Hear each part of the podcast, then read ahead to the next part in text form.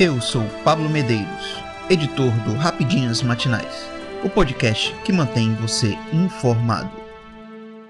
Operação da APF investiga desvios de recursos públicos e fraude à licitação em contratos em Manaus e Rio Preto da Eva. A Polícia Federal deflagrou nesta quinta-feira, 28, a Operação Emergência 192, com o objetivo de combater crimes desvios de recursos públicos e fraude à licitação em contratos firmado pela Prefeitura de Rio Preto da Eva, AN, relacionados à compra de medicamentos hospitalares e uma ambulância. No ano de 2020, a operação mobiliza 25 policiais federais, que cumprem cinco mandados de busca e apreensão em locais identificados durante as investigações. O trabalho policial se iniciou a partir de denúncia que inicialmente questionava a eficácia terapêutica dos medicamentos adquiridos por meio de dispensa de licitação. Adicionalmente, a denúncia levantou suspeitas sobre a idoneidade da empresa contratada, uma vez que sua atividade principal não está relacionada ao setor hospitalar, mas sim ao comércio varejista de materiais de construção. Durante as investigações, foram apontados indícios de conluio, visto que as propostas apresentadas pelas empresas nas licitações continham similaridades textuais e erros ortográficos idênticos, o que sugere um acordo prévio para manipular o resultado dos processos licitatórios. Verificou-se que os sócios das empresas concorrentes mantêm relações pessoais e de confiança entre si, incluindo relações afetivas e procurações outorgadas, essas relações indicam a possível falta de competitividade e isenção nos processos licitatórios. Ainda, os sócios das empresas investigadas foram, em algum momento, assessores comissionados da Prefeitura de Rio Preto da EVE possuem vínculos políticos e pessoais com outros sócios das empresas sob investigação. A análise dos dados financeiros revelou saques fracionados e transferências suspeitas nas contas bancárias das empresas envolvidas,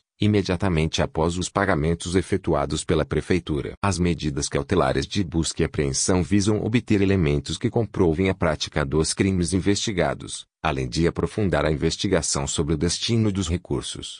Somadas, as penas dos crimes de fraude à licitação, peculato, desvio de recursos públicos e associação criminosa podem ultrapassar 19 anos de reclusão. Foram apreendidos três armas de fogo, munições, documentos, aparelhos eletrônicos e artigos de luxo. Legalização do aborto volta ao debate público com julgamento no STF. A descriminalização do aborto até a 12ª semana de gravidez, que começou a ser julgada virtualmente pelo Supremo Tribunal Federal, STF, na madrugada do dia 22 de setembro, é tema polêmico tanto entre grupos mais conservadores que se opõem à legalização, como os evangélicos, quanto entre movimentos de esquerda e mais progressistas. A presidente do STF, ministra Rosa Weber, é relatora do processo e registrou, na sexta-feira 22, o voto a favor de que a prática não seja considerada crime. O ministro Luiz Roberto Barroso pediu que o julgamento fosse suspenso e levado ao plenário físico.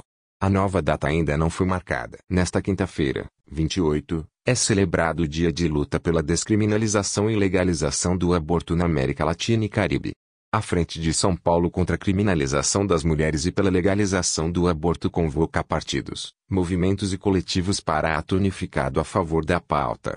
A concentração começa às 17 horas no vão do Museu de Arte de São Paulo Assis Chateaubriand, MASP. Na América Latina, diversos países já legalizaram o procedimento. Em 2012, enquanto o Brasil ainda decidia se o aborto de anencéfalos era crime ou não, o STF decidiu que não. O Uruguai já legalizava a prática, independentemente da situação da gestante e da concepção.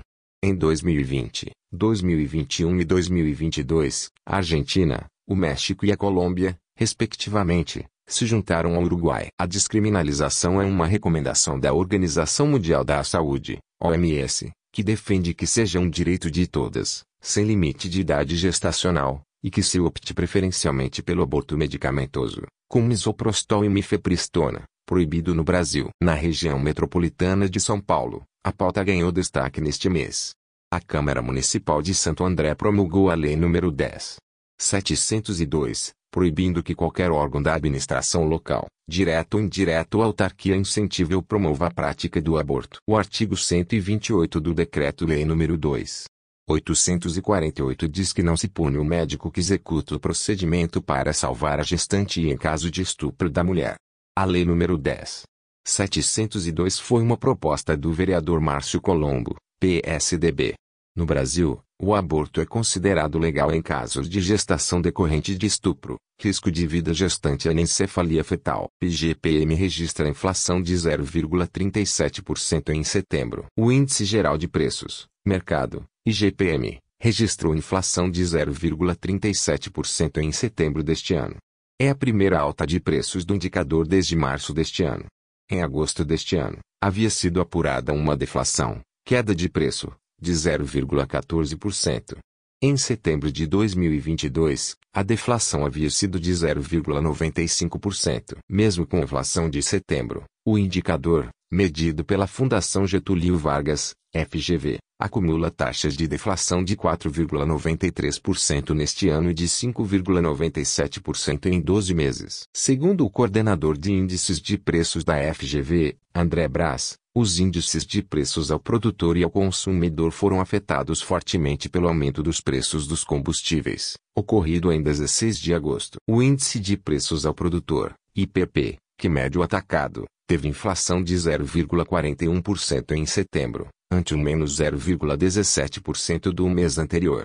O índice de preços ao consumidor, IPC, que mede o varejo, passou de menos 0,19% em agosto para 0,27% em setembro. Já o Índice Nacional de Custo da Construção, INCC, variou 0,24%, a mesma taxa do mês anterior. Eu sou Pablo Medeiros e este foi o Rapidinhas Matinais, o podcast que deixa você informado. Até mais.